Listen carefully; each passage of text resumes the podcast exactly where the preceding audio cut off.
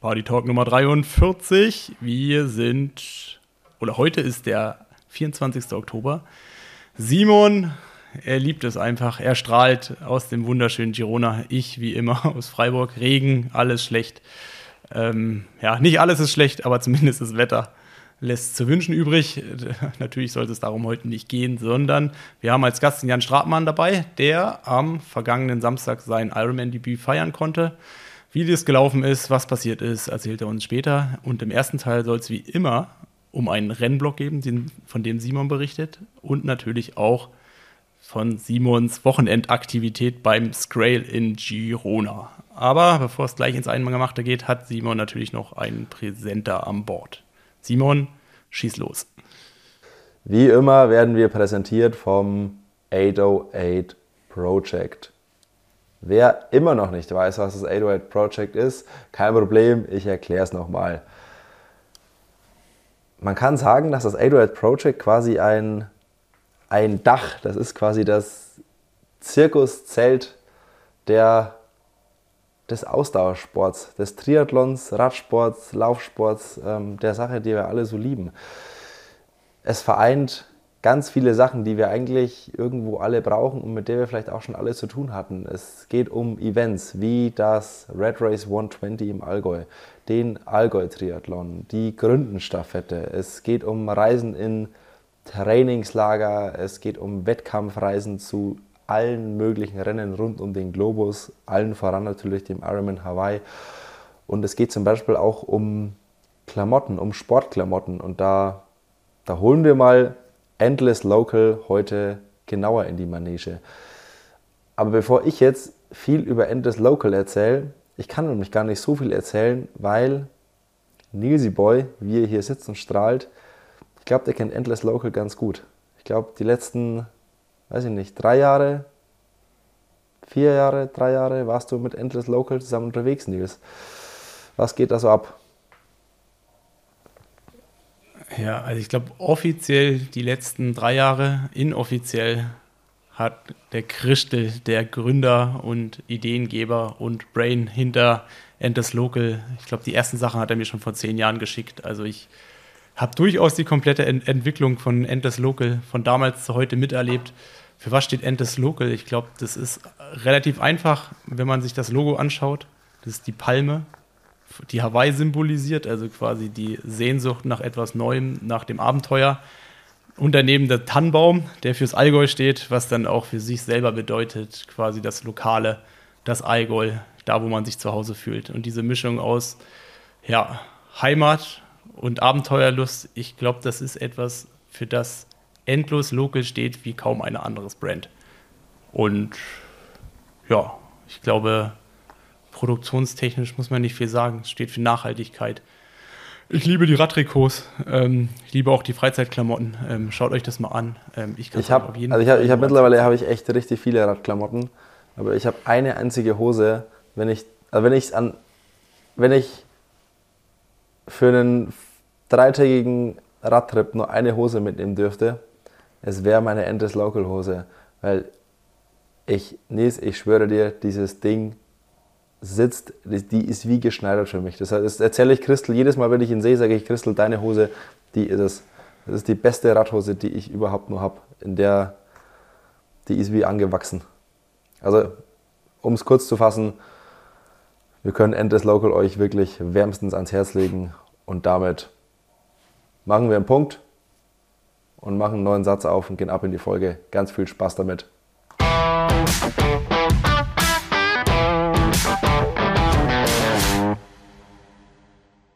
Simon, heute liegt es an mir. Du siehst gestresst aus. Obwohl bei dir die Sonne scheint und es eigentlich gar nicht so schlecht aussehen müsste. Erzähl doch mal, wo bist du gerade? Wo hast du dein Wochenende verbracht? Ich glaube, die Welt kann sich's denken, aber ich will es nochmal aus deinem Munde hören. Ja, gestresst, also willst du mich beleidigen, wenn ich hier, wenn, ich, wenn du sagst, ich sehe gestresst aus. Gestresst sehe ich wirklich nicht aus, weil gestresst bin ich nicht. Okay, okay dann fange ich nochmal neu an. Du siehst aus, als ob du gestern sehr viel Sport getrieben hättest. Äh, ja, da liegst du irgendwie besser. Ähm, also ich bin in Girona beim Scrail, dem, ich sag mal, wie definiert man das Scrail? der Triathlon-Sportveranstaltung, die am, definitiv am meisten Spaß beinhaltet ähm, in Girona. Und ich sag mal so, ich war die letzten vier, fünf Wochen ja echt dann wieder so ein bisschen, also dauerhaft so ein bisschen krank und habe irgendwie vier Wochen nichts trainiert und keinen Sport gemacht und dann gestern so gute vier Stunden Graveln, phasenweise auch mal ein bisschen intensiver und dann noch so 10 Kilometer Trailrun. Ja, ich habe so ein bisschen müde Äuglein dadurch. Aber Easy Boy, da musst du hin. Das ist der Place to be. Ich sag's dir, es, man muss da sein. Vor allem als Triathlon-Rentner. Das ist äh, ein richtiges Retirement-Becken hier. Frodo, der hier der Bürgermeister der Veranstaltung ist und der Initiator und Erfinder. Und Greg von Avermaet war auch da. Also, wo warst du, Nils? Ja, ähm, ich habe sie ja geschickt. Emma hat ja auch die Frage gestellt, welchen Retired Pro man gerne hätte. Und da haben deutlich mehr für mich gestimmt als für Craig van Avermaet. Ja, ich verstehe es auch nicht. Aber dem war nicht so. Mich hat niemand gefragt. Ähm, ja, von daher war ich zu Hause. Aber ähm, sag doch mal, was ist denn da das Besondere dran? Ist es der besonders gute Kaffee? Ist es das Bier, was man im Ziel mm. bekommt? Ich weiß nicht, gab es sogar auch noch Donuts? Ähm, ja, Logo, es gibt Donuts von früh bis spät. Du kannst dir dich, also, also ganz von vorne. Was ist das Besondere hier dran? Es macht einfach unfassbar Bock. Und das ist so, es geht hier nicht um schnell sein oder gewinnen. Es gibt auch keinen Preis für den ersten. Es gibt einen Preis für den letzten und einen Preis für die meisten Kaffees in der Wechselzone und einen Preis fürs beste Outfit, einen Preis für den unglücklichsten, äh, für die unglücklichste auf der Strecke, quasi mit den meisten Platten oder mit dem dümmsten Missgeschick. Ähm, nur sowas. Und es geht einfach darum, da maximal viel Fun zu haben und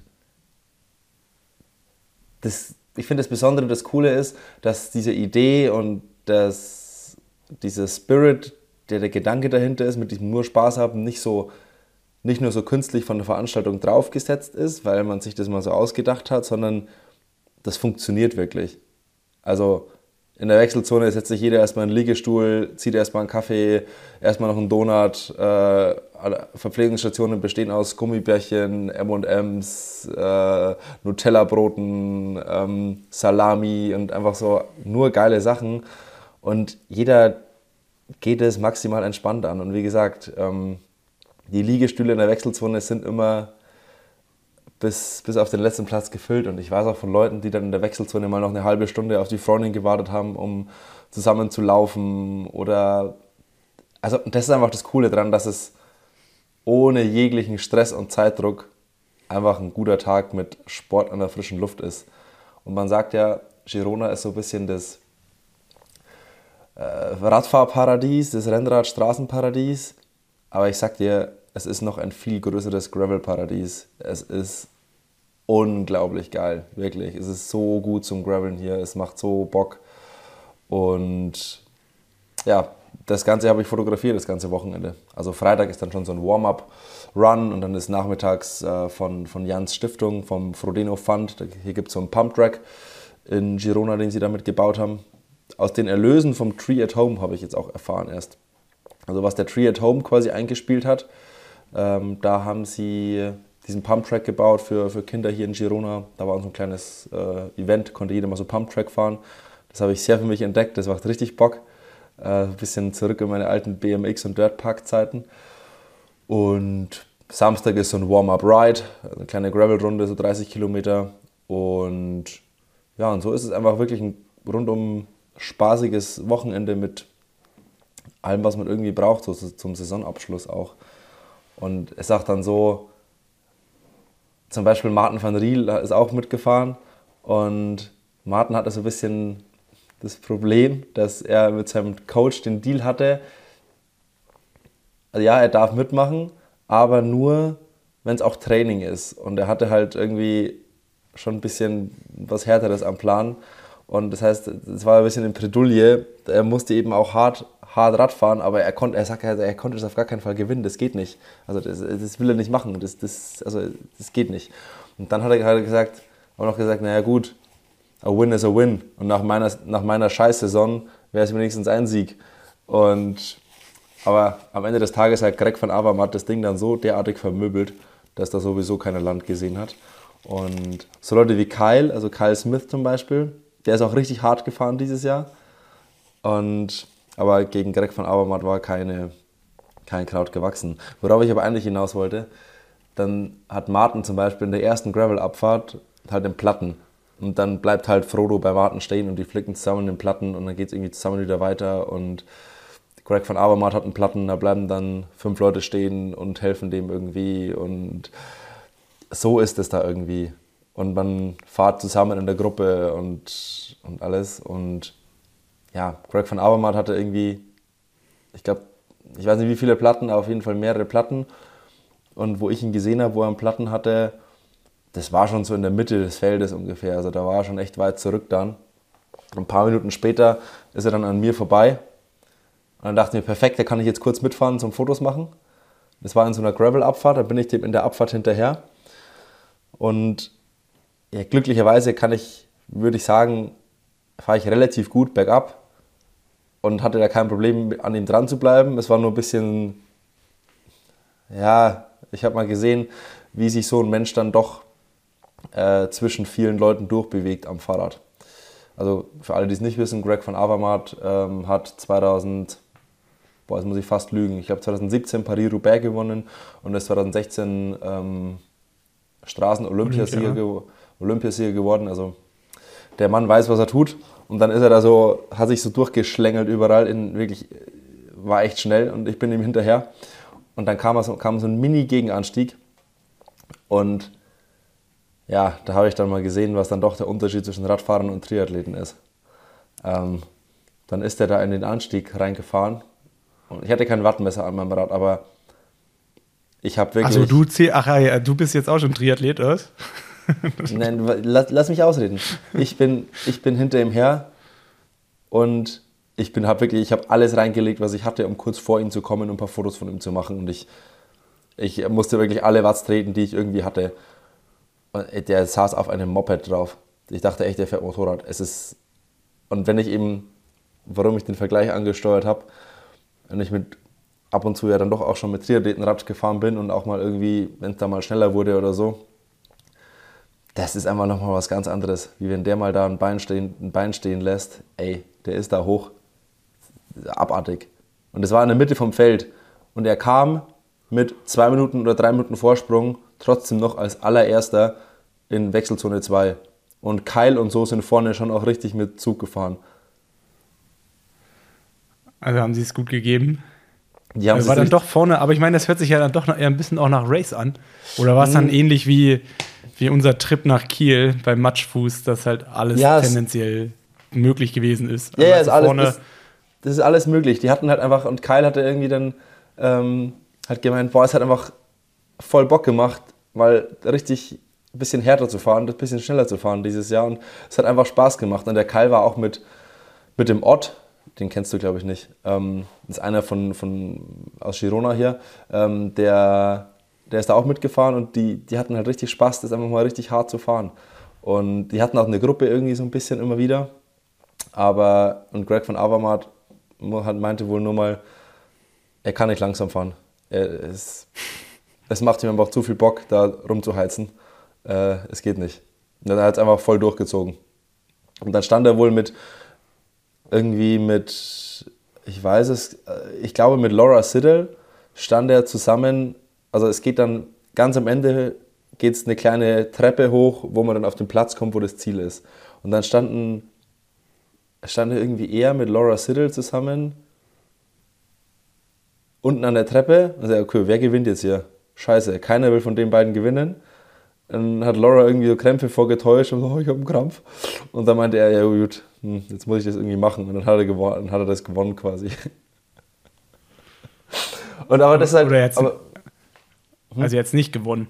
Er hat jetzt nicht gewonnen. Weil quasi, der Sieger gewinnt ja nicht. Ja, genau, so ungefähr. Nee, aber, und das ist halt, es ist einfach geil. Also ich war letztes Jahr schon hier und ähm, bin dieses Mal jetzt wieder dabei und ich kann es jedem empfehlen, das Wochenende mal hier zu machen und vielleicht auch das mit, einem, mit einer Woche Urlaub Girona zu verbinden, weil es ist ein sehr, sehr, sehr spaßiges Wochenende. Ja, ich glaube, jetzt ist auch vom, Zeit, vom Zeitraum, so von, vom Wetter, ist eigentlich noch mal fast noch geiler wie im Frühjahr, oder? Ist nicht jetzt noch richtig warm?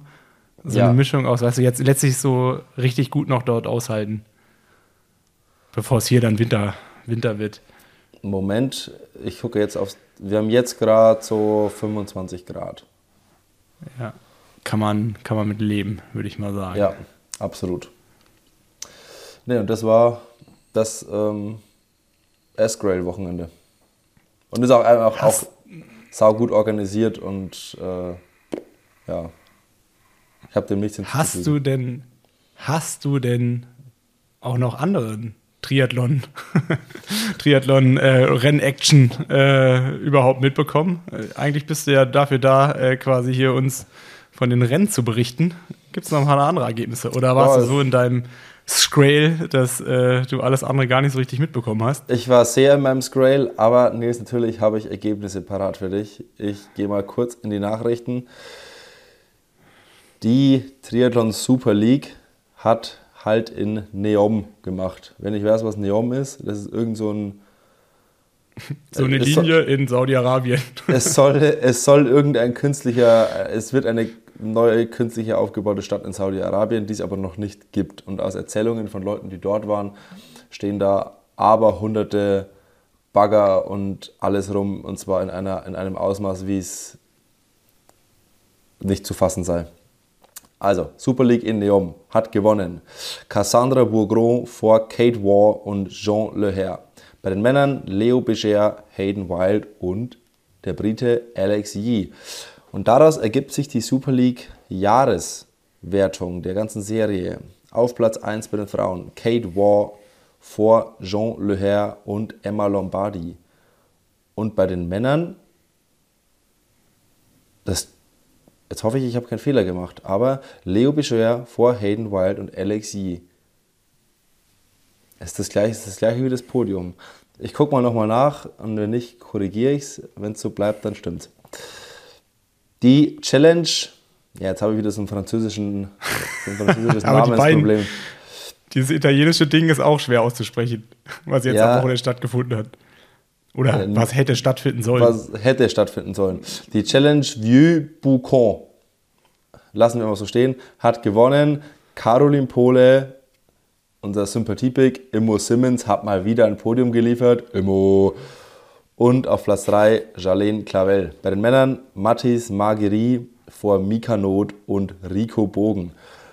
Über, das Männerziel, über den Männerzielsprint müssen wir gleich noch sprechen. Dann Tim, Tim Hellwig hat den Kurzdistanz-Weltcup in Südkorea in Tonjeong oder so gewonnen. Ironman Portugal hat bei den Frauen gewonnen Marjolaine Pierre vor Anne Reichmann und Oliver Michel.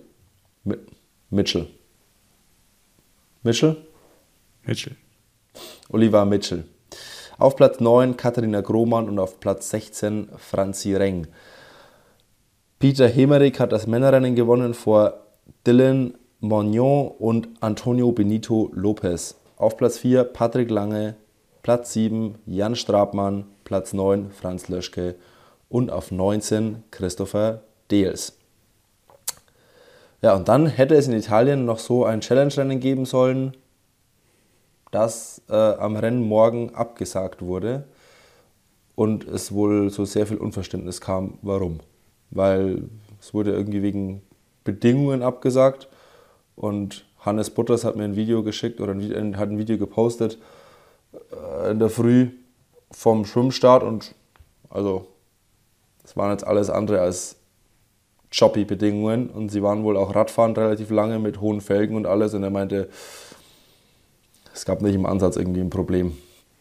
Also, ja. Aber äh, der Zielsprint von Mika Not und Mathis Marguerite, das hat richtige Kurzdistanz-Vibes. Ja, ich finde. ich muss wirklich sagen, äh, ich fand es eigentlich, man hat es ja am Renntag nur die, also ich habe zumindest nur den Zielsprint von vorne gesehen. Ich finde es eigentlich viel interessanter, wenn du auch noch die Seitperspektive siehst. Du siehst in der Also Seitenperspektive, wie Mika, du merkst einfach, Junge, der kann sich fast nicht mehr auf den Füßen halten. Der kommt hier keinen Meter mehr vorwärts. Und dann kommt von hinten der Marguerite angeschossen und Mika versucht da irgendwie noch mitzugehen. Und du siehst einfach, es, der ist voll bis oben hin. Es klappt nichts mehr. Er kann sich kaum mehr bewegen. Und dann zieht sie ihm einfach so einen Meter vor der Ziellinie. Sowas von die Beine weg oder er fällt drüber. Das ist einfach, er sieht ja brutal aus. Ja, also es sieht so eine Mischung aus, als ob er stolpern würde und springen gleichzeitig. Ja. ja. Als ob er sich noch irgendwie so ins Ziel springen will und aber dann irgendwie stolpert. Irgendwie schon krass. Ja, wenn du das so siehst. Ähm, und ich meine, noch krasser ist natürlich, äh, es ist auch nicht unbedingt gut, aber äh, sowas schafft es natürlich dann, ich meine, Mika hat es gerade gepostet, in die Bild, in die Welt. Äh, ich weiß gar nicht, die Bild-Headline war ja, Deutscher verliert Kontrolle und Platz 1 auf den letzten Metern. Irgendwie nein, nein, nein, nein warte, warte, warte, warte, ich habe... Hast du es äh? Warte, ich Deu junger Deutscher bricht Meter vor dem Ziel. Deutscher bricht einen bricht. Meter vor dem, äh, Deutscher bricht einen Meter vor Ziel zusammen. Was ja auch wieder völliger Schwachsinn ist. Ein, einen Meter ja, vor dem Ziel bricht der junge Deutsche zusammen. Der hat es ja nur ins Ziel geschafft. ja. ja, aber, aber überhaupt, weißt du, über die Challenge würde sonst kein Mensch berichten. Nee, Und jetzt steht es in der Bild. Jetzt steht es in der Bild. Ähm, weil halt, ja, was passiert ist, was man nicht unbedingt so erwartet. Aber sie meint, es generiert Klicks. Ich keine Ahnung, wie häufig das wahrscheinlich bei Instagram sich angeguckt wird. Ich meine, ich habe es wahrscheinlich schon fünf, sechs, zehn Mal. ja, ich fand es also ich fand's auch, ich fand's super. Aber ähm, man muss natürlich auch sagen, ich meine, ich habe von dem Rennen jetzt wenig mitbekommen, aber wenn du es so zum ersten Mal siehst und damit auch nicht rechnest, du hast direkt das Bedürfnis, es anderen zu zeigen. Absolut. Absolut. Ich habe es auch, wo ich es irgendwie gesehen habe, irgendwo ich es in der Story so, das gehen auch gleich lauter Leuten geschickt. Und ich fand es schon, also das ist ja dann doch am Ende des Tages was, was wir sehen wollen. Ja, okay, also Mika, hoffentlich geht's dir gut. ja, also. ja, ich, mein, ich bin ähm, jetzt mal davon ja. ausgegangen, dass nichts passiert ist. Nee, ich glaube, es ist auch nichts Wildes dabei passiert. Ich glaube, der wird sich schon ärgern, weil. Es wäre natürlich, äh, es wär, wär natürlich cooler gewesen, wenn Mika wenn es andersrum gewesen wäre, Mika das gerade noch so gewonnen hätte oder ins Ziel gestolpert wäre, so, ähm, wäre natürlich noch wesentlich geiler gewesen, aber du weißt, was ich meine. Einfach so geile Rennaction. Ja. Und nicht hier so mit ja. vier, Minuten, vier Minuten Vorsprung da das runter moderieren. Ja, auch, ich meine, es zeigt es auch wieder, A, ein, ein Rennen ist wirklich erst über der Ziellinie entschieden und dass halt auch wirklich jederzeit irgendwie was passieren kann, auch wenn man eigentlich gar nicht mehr mit damit rechnet. Und äh, ja, ist alles ein bisschen wild. ist auf jeden Fall etwas, was, ich glaube, ich mehr hängen bleibt wie alles andere. Ich meine, wir hatten ja vor ein paar Folgen auch den Lasse Lürs. Ähm, wie gesagt, da ist jetzt nichts Dramatisches passiert, aber der hat einen brutalen Endspurt in Madrid beim Weltcup gemacht gegen Justus Nieschlag. Ich glaube, mit Zielfinish, allen drum und dran. Und weißt du, sowas bleibt ja hängen. Oder der Zielsprint von London, Lisa Norden gegen äh, Nicolas Spirik, wo es ja auch man eigentlich keinen Unterschied sieht. Wo man bis meine, heute, ja man, so da sagt man ja bis heute, dass das mh, hm, gibt ja Leute, die das heute sagen, Lisa hätte eigentlich Olympiasiegerin werden sollen. Ja, oder kann man da nicht mal ein Auge zudrücken, so wie auch immer. Ähm, aber das sind ja so die Momente, die, die dann den Unterschied machen. Oder ja. die, die irgendwie auch so hängen bleiben. Ja. Was haben wir noch? Natürlich den, den Aufreger schlechthin. Ansonsten, ich weiß gar nicht, ich bin. Äh, ansonsten steigt hier gerade ein Sam Laidlow in den Boxkampf. Er, ja, steigt, er, steigt, er steigt in den Ring. Ja, ja äh, hat mich verwundert. Ich habe es nicht kommen sehen, sagen wir es mal so. Ich habe es nicht kommen sehen. Ähm, hat auf jeden Fall gut in alle Richtungen ausgeteilt. Also zur Aufklärung. Äh, ich glaube, so richtig ist es schwer zu verstehen.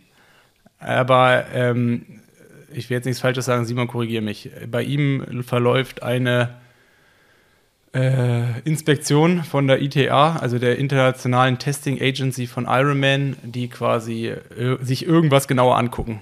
Und äh, er schießt quasi in Richtung von verschiedenen Athleten, die sich dazu nicht öffentlich, aber quasi intern in Form oder sie wurden gefragt, die sich dazu geäußert haben, beziehungsweise das auch angestoßen haben und schießt halt extrem in deren Richtung.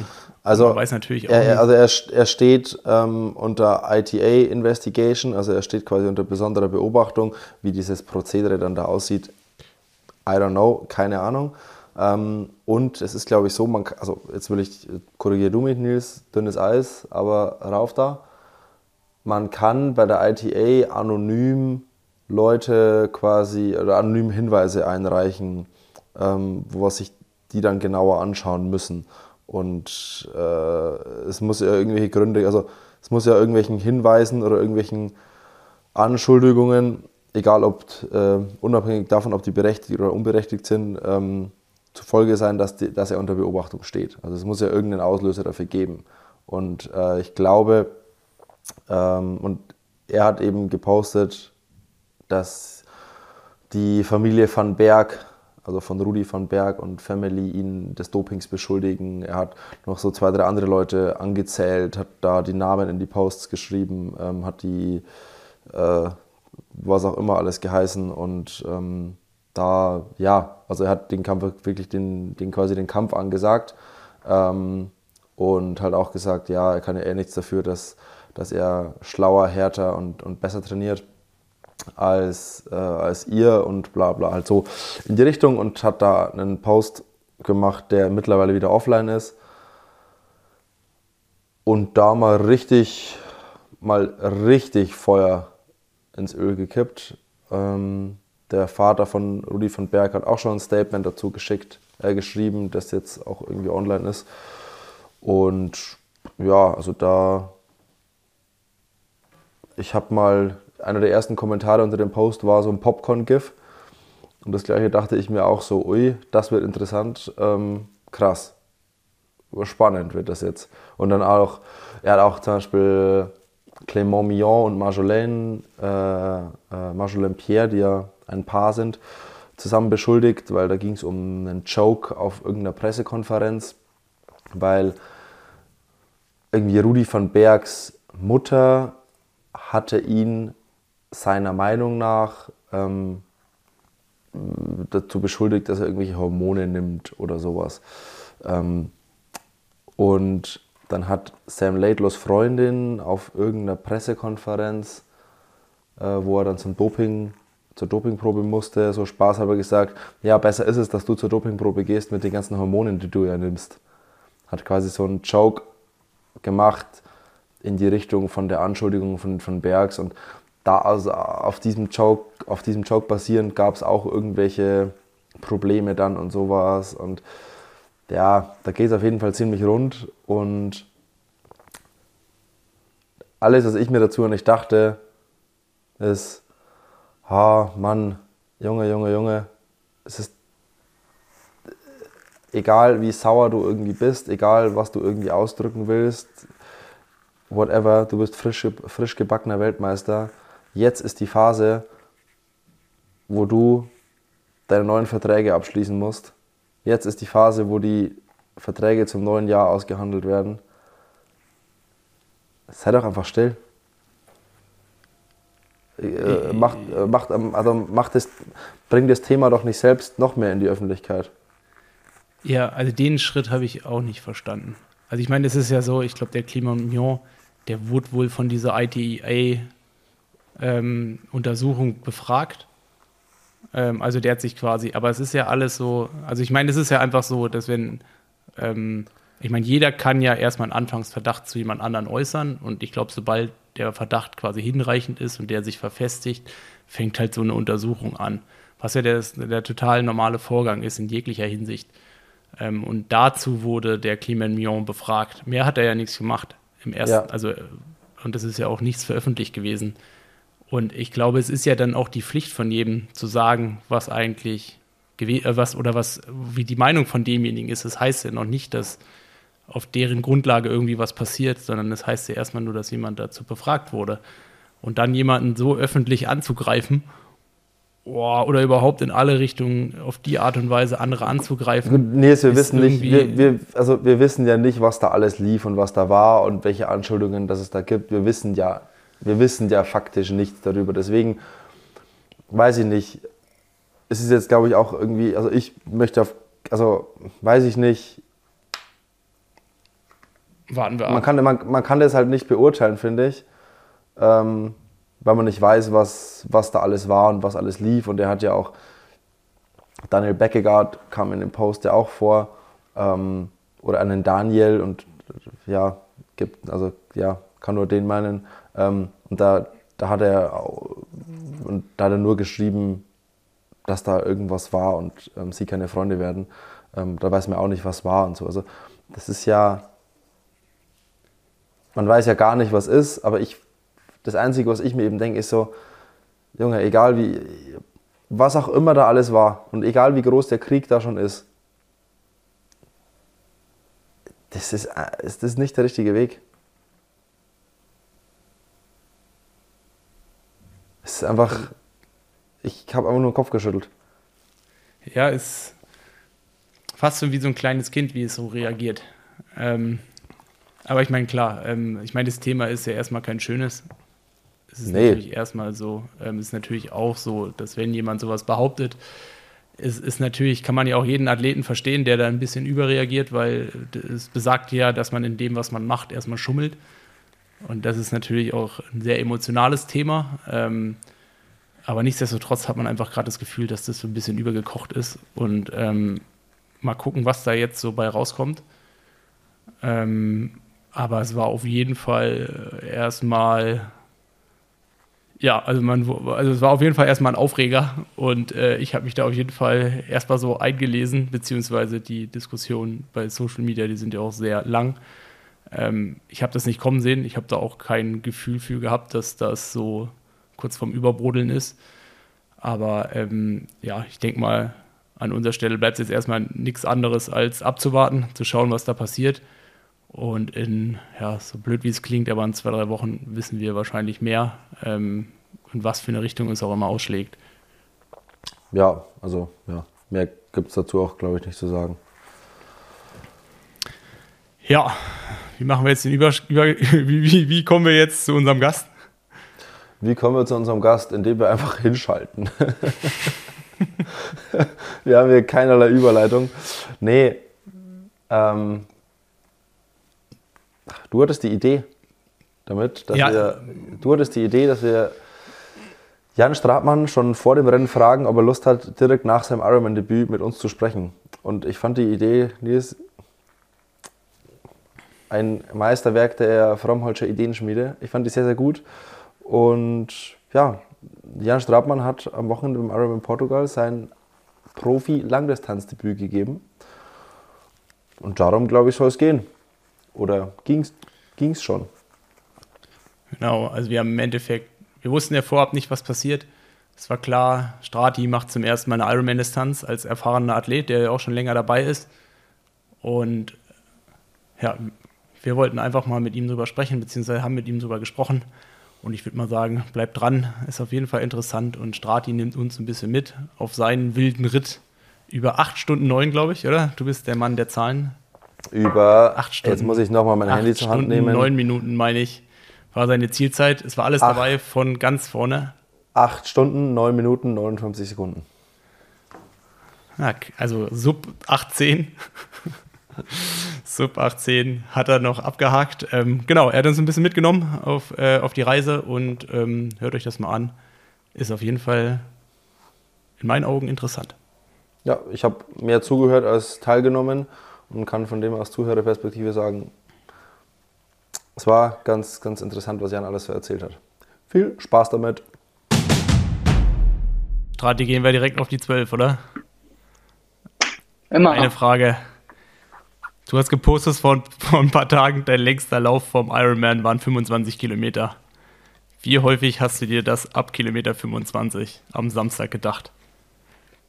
Ähm, ich glaube, ich habe tatsächlich im Rennen da gar nicht dran gedacht, weil ich tatsächlich wirklich andere Probleme hatte. ähm, nach dem Rennen habe ich mir das äh, sehr oft schon gedacht, bis, bis in den letzten 24 Stunden würde ich sagen. Ob das vielleicht äh, zu wenig war. Ähm, ich glaube gar nicht so, dass es der ausschlaggebende Punkt war, aber klar habe ich natürlich äh, öfters gedacht, hätte mal, äh, weil man ja irgendwie dann sofort, oder ich bin zumindest jemand, der sofort dann irgendwie nach einem Grund sucht. Ja. Äh, ja. ja. Hm, also ich glaube weniger, dass es darum geht, im Rennen oder im Training vorab das alles zu simulieren und groß mehr zu laufen als 25 Kilometern. Aber ich finde so, wenn du jetzt so einen Ironman erlebt hast oder überhaupt so eine komplette Langdistanz, da merkst du halt dann doch, wie groß eigentlich der Unterschied zu der 70-3-Distanz ist. Und das kann man ja vorab, kann man vieles simulieren, aber man muss es ja eigentlich erlebt haben, um danach so die Schlüsse zu ziehen. Oder Straße, kannst du mir da. Ja, ja, also total. Ich habe das auch heute, ich hatte mit irgendeinem, ich hatte äh, mit Johannes Vogel äh, telefoniert, habe auch gesagt, irgendwie so Kurzdistanz und 70-3-Distanz, so vom Gefühl her, so wie es weh tut oder wie, wie der Schmerz ist, das unterscheidet sich, finde ich, gar nicht so sehr. Also nicht so, so, so, das ist kein, ist nicht ganz anders, aber den Schmerz, also die Art des Schmerzes in einem Ironman ist dann nochmal ganz anders. Also ich habe das so erlebt, dass so das Schwimmen war, finde ich eigentlich ziemlich locker. Ähm, das Radfahren war auch total kontrolliert und ich habe mich nie schwach gefühlt, konnte mich gut verpflegen. Das war nie so richtig hart. Klar, die Jungs sind irgendwie, ich dachte am Anfang in einem Ironman, fährt man jetzt einen Berg hier mit 380 Watt hoch. Äh, wusste ich nicht, ob das so, ob das schlau war, aber ich meine, man fährst halt mit. Und ähm, das war alles, das war alles easy und auch das, die ersten zehn Kilometer zumindest liefen auch relativ easy von der Hand. Und dann hat halt der Körper irgendwann angefangen, nicht mehr, ähm, also mein Magen hat ziemlich doll angefangen zu brennen und äh, so mit Verpflegung war dann nicht mehr so einfach. Und das war, glaube ich, auch so das, was mir den Zahn dann am Ende gezogen hat und was das dann so schwierig gemacht hat, weil wenn du dann keine Flüsse, also ich konnte gar nichts mehr aufnehmen dann irgendwann, beziehungsweise habe mich dann ja auch sehr oft übergeben und ähm, das war dann halt ja noch so eine ganz andere Art. Und dann machen auch irgendwann die Muskeln kommen dann noch dazu, die dann völlig platt sind oder bei mir platt waren, die Oberschenkel gerade und der Hintern. Und ähm, dann wird alles ganz schön schwer und man ist und auch, das habe ich auch noch nie erlebt, so eine komische, so eine richtige Müdigkeit schon im Rennen zu haben. Also in der 73 oder so, da, da ist jetzt Müdigkeit, also so, wie ich so eine Tiefmüdigkeit nie so ein Problem gewesen. Aber ja, es ist auf jeden Fall was ganz, ganz anderes. Also kann man, glaube ich, fast gar nicht. Also ja, Gefühl war es ein anderer Sport am Ende. Aber was hast du erwartet, als du dich dafür entschieden hast, eine Langdistanz zu machen? Also ich meine, die Entscheidung war ja relativ kurzfristig. Ähm, ich glaube, so richtig ja, ja. final ist er erst nach Lati gefallen. Ähm, also sprich, du hattest auch nur vier bis sechs Wochen Zeit, überhaupt dich vor, also speziell vorzubereiten. Ähm, was hast ja, du erwartet? Ehrlicherweise haben wir uns gar nicht speziell vorbereitet. Ich habe einfach noch drei, vier Wochen wie gewohnt trainiert und habe es einfach gemacht. Und ähm, Vielleicht bin ich so ein bisschen naiv auch an die Sache rangegangen. Ich habe mich halt darum gekümmert, was ich, äh, gerade das Einzige, wo ich mich richtig doll mit auseinandergesetzt habe, war die Verpflegung. Ähm, ich habe auch mit Björn gesprochen und ich glaube, er hat das bewusst so gemacht, dass er gesagt hat, mach mal quasi. Also, aber ein paar Sachen haben wir schon gesprochen, aber wir haben jetzt kein richtiges Pacing gemacht. Ich weiß eigentlich auch schon, wie ich so ein Rennen angehen muss. Und es war klar, dass ich, glaube ich, ganz gut und vorne aus dem Wasser kommen kann und dass ich auch auf dem Rad mitfahren kann und das sollte ich auch alles machen. Aber ich habe mir gar nicht so viel Gedanken über den Marathon gemacht, ehrlicherweise. Ich habe halt gesagt, ich gucke, was geht, guck, guck, was passiert. Wir haben gesehen, was passiert ist.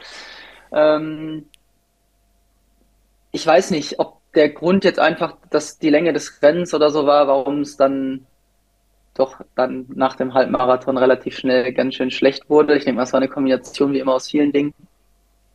Ähm, ich hatte doch mit einigen äh, Unwägbarkeiten vorm Rennen auch noch zu tun, körperlicherseits, gerade was mein Magen anging. Also der war nicht stabil ins Rennen reingehen und das ist dann natürlich bei so einer Belastung über so viele Stunden mit so viel Zuckerzeug im Körper irgendwann, irgendwann viel. Und ähm, dann war es gar nicht irgendwie, dass ich, ich bin nicht irgendwie gegen eine Wand gelaufen oder so. Oder vielleicht war das die Wand, die dann kommt, dass in der Magen umschlägt. Vielleicht ist das ja einer der Gründe. Aber so dieses, dass man, ja, so dass es nichts mehr geht, dass man die Beine nicht mehr auseinanderkriegt, das war es gar nicht so sehr. Aber jetzt gibt es ja zwei Möglichkeiten, damit umzugehen. Also entweder merkst du so, okay, da ist eine Challenge vor einem. Also das ist so dieses, jetzt weiß ich, auf was ich mich einlasse, jetzt weiß ich, dass der Tag lang ist, jetzt weiß ich äh, vielleicht auch in der äh, oder in der Rennsituation, was die entscheidenden Punkte für die Zukunft sein äh, können.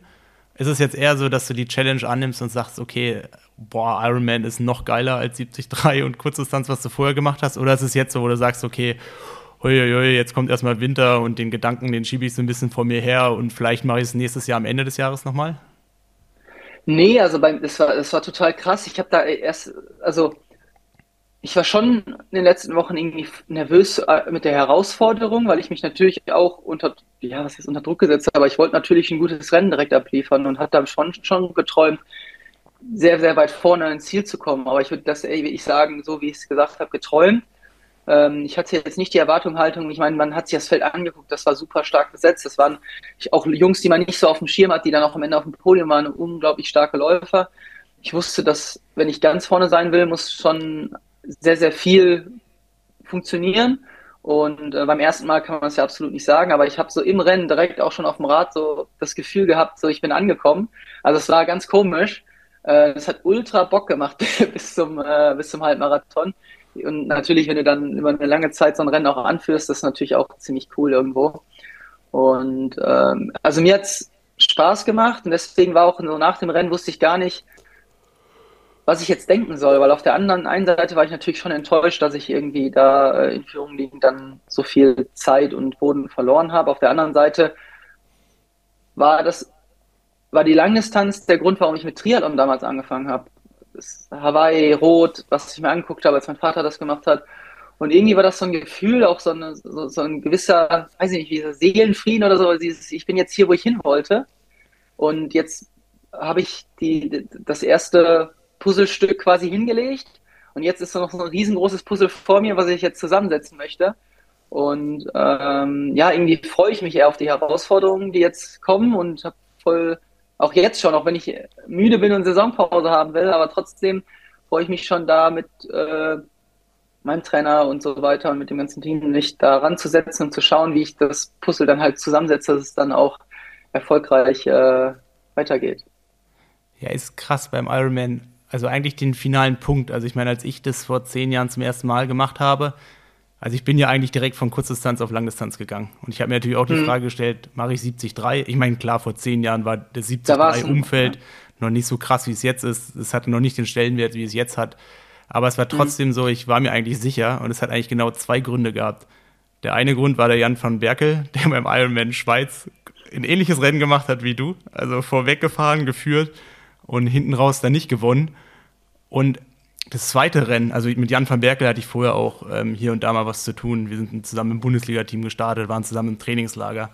Und das zweite Rennen war ein anderer Kurzdistanzler, der auf die Langdistanz gegangen ist. Das war der Franz Höfer beim Ironman Klagenfurt. Ich glaube, der hat gerade noch so einigermaßen blind. also im Blindflug ist er noch über die Ziellinie rübergekommen, aber der ist die Rampe nach dem Ziel auch nicht mehr ganz kontrolliert runtergefallen. Und es war so dieses, wenn man sich eigentlich überlegt, so Iron Man ist ja auch immer mit, mit diesem Scheitern konfrontiert zu werden. Also 73 ist ja immer noch so eine Geschichte, die ist einigermaßen planbar oder es ist viel planbarer wie, wie im Ironman. Aber das war genauso dieses 73 ist mir nicht extrem genug. Deswegen will ich, wenn, will ich es halt voll machen mit halt Hop oder Top. Und ich meine, so, so ähnlich hast du es ja jetzt auch ähm, geschildert. Ich meine, klar, du hast jetzt ein bisschen mehr Erfahrung gehabt wie ich, aber so dieses, dass es halt auch so kommen kann, obwohl alles richtig geklappt hat. Tolle Vorbereitung, irgendwie, du, du weißt genau, was du kannst, ähm, bist on top äh, fit, aber es ist trotzdem immer noch, dieses Scheitern ist omnipräsent. Ja, ja, total. Ähm, ich, hab, ich wusste auch vorher, ähm, dass dass das, dass das so passieren kann. Ähm, mir haben es ja auch viele gesagt, du brauchst lange Läufe, du musst das machen, du musst das machen. Ich habe da auf jeden Fall meinem, meinem Coach vertraut und ich glaube, der hat mir auch so ein bisschen das, das äh, Handwerkszeug an die Hand gewinkt, dass ich nur einmal diesen ersten Schuss habe und wo ich nicht weiß, was auf mich zukommt. Ich meine, es hätte auch gut gehen können.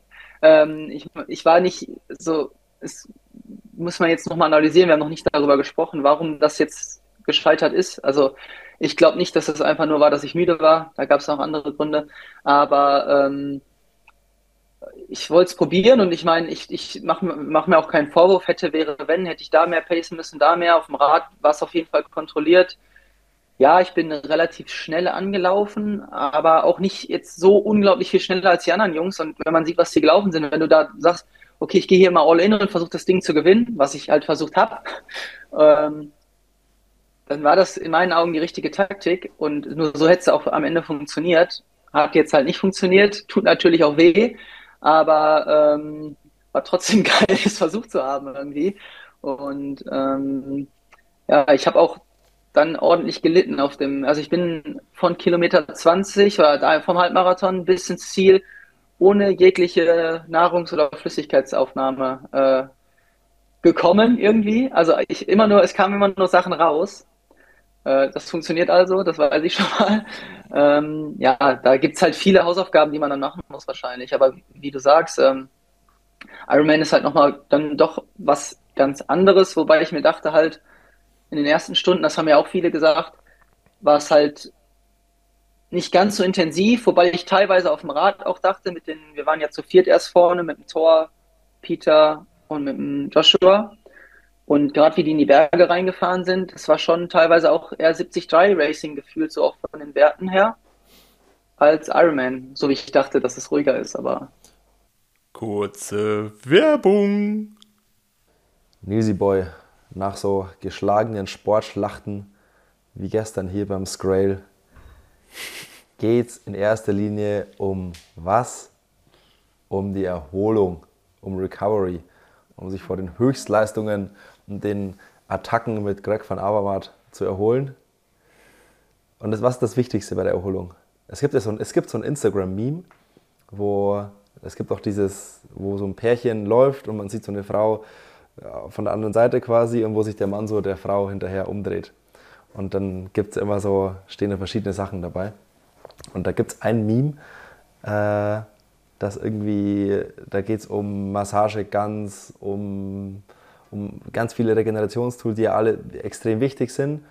Aber im Fokus steht quasi ähm, Get a Big Bag of Sleep. Und der, der Sache guckt der Mann so hinterher. Und wenn eins wichtig ist bei der Erholung, dann der gute gesunde Schlaf. Und Nils, unser Partner BlackRoll, hat da ein Tool, das meinen Schlaf revolutioniert hat. Es ist ein Kissen, das BlackRoll Recovery Pillow. Und damit, ich habe davor nie mit Kissen geschlafen, weil ich konnte es immer nicht leiden. Aber seitdem ich dieses Kissen habe, ich nehme es überall mit hin. Man kann es auch so klein zusammenrollen ich habe es auch hier in Girona dabei und damit penne ich wie von einem anderen Stern. Und ich kann es jedem empfehlen. Das Ding kostet mit unserem Code BuddyTalk10 kostet jetzt unterm Strich noch 80 Euro. Und 80 Euro sind so unglaublich gut investiertes Geld in deine Regeneration, dass es da keine Ausreden mehr gibt. Also BlackRoll kümmert sich, um euch wieder so erholt wie es nur geht an die Startlinie zu kümmern. Und ihr findet alles in der Folgenbeschreibung in den Show Notes mit unserem Code BuddyTalk10 gibt es 10% aufs gesamte Sortiment. Werbung Ende. Wollen wir ja. mal so ein klein, kleines bisschen, ähm, wenn wir jetzt schon so genau bei so Rennsituationen sind, ein bisschen genauer reingucken. Du ja hast in 8 Stunden 9 Minuten 59 Sekunden gefinisht, bis 42 Minuten 35 geschwommen, 4 Stunden 20, 5 Sekunden Rad gefahren und einen 3 Stunden und 10 Sekunden Marathon gelaufen. Was mich interessiert, jetzt hast du also mal diesen direkten Vergleich zwischen 73 Racing und einer Langdistanz. Ähm, was ist so einfach so vom Rennverhalten, wie alles im Rennen so abläuft, wie die Dinge passieren, auch so Sachen wie Wechselzone, wie dann in der Gruppe irgendwie sein, so was ist so der größte Unterschied, wo du irgendwie gemerkt hast, ja okay, das ist hier jetzt irgendwie alles anders, als ich es von allen anderen Rennen gewohnt bin auf der Mitteldistanz. Oder welche Dinge haben dich ja, gewundert? Ach so, ja, erstmal, erstmal fand ich es eigentlich bis zum Laufen ziemlich ähnlich. So vom, von der Dynamik her, von dem Ganzen, mit dem Unterschied, dass es halt nicht, das Schwimmen war nicht so intensiv. Das Losschwimmen war wie immer, aber dann fand ich das Schwimmen relativ entspannt. Ähm, hatte auch eine gute Position hinter Josh. Und ähm, ich hätte auch gar nicht damit gerechnet, dass wir dann eine Lücke aufreißen. Ähm, dem war ja dann doch so. Ähm, die Wechsel habe ich auch ziemlich ähnlich wie bei einer 70-3 gemacht. Ich würde sagen, eben alles mit einem, mit einem Ticken mit 2-3 Prozent weniger Druck äh, oder dahinter. Ähm, und auch beim Radfahren war es gerade in der ersten Runde so, in dem bergigen Teil, äh, da habe ich, eher, hab ich eher gedacht, dass es in 70-3 Rennen ist, weil die Intensität schon hoch war. Und dann in die zweite Runde habe ich gemerkt, dass gerade, dass die anderen, außer der, der Tor, der weggefahren ist, schon eher müder werden und lockerer fahren. Und da habe ich so ein bisschen eher gedacht, dass dann ein bisschen mehr meine Stärke in dem Rennen dann rauskam, dass ich gedacht habe, oh, ich habe ja irgendwie doch Power. Mir ging es in der zweiten Runde auf dem Rad besser als in der ersten, was mich schon ein bisschen gewundert hat.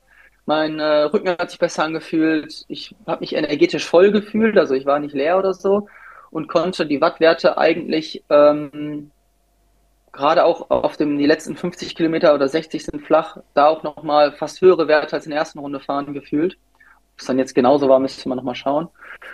Und ähm, ja, das Laufen war dann schon anders. Das auf jeden Fall deutlich lockerer angelaufen, ähm, mehr auf die Verpflegung konzentriert und ähm, das war auch ein anderes Muskelgefühl, weil man hat schon gemerkt, dass man gerade nicht zwei, sondern über vier Stunden auf dem Rad saß. Und die Radstrecke war ja auch ähm, recht anspruchsvoll. Das heißt, das waren ja auch, äh, war jetzt nicht die schnellste Strecke. Das heißt, wir saßen ja wahrscheinlich noch ein paar Minuten länger drauf. Und ähm, ja, und dann sage ich mal so ab Kilometer 10 beim Laufen war es dann schon sehr anders, weil man eine andere Ermüdung hatte und ähm, ja, dann wurde es auch schnell schlecht.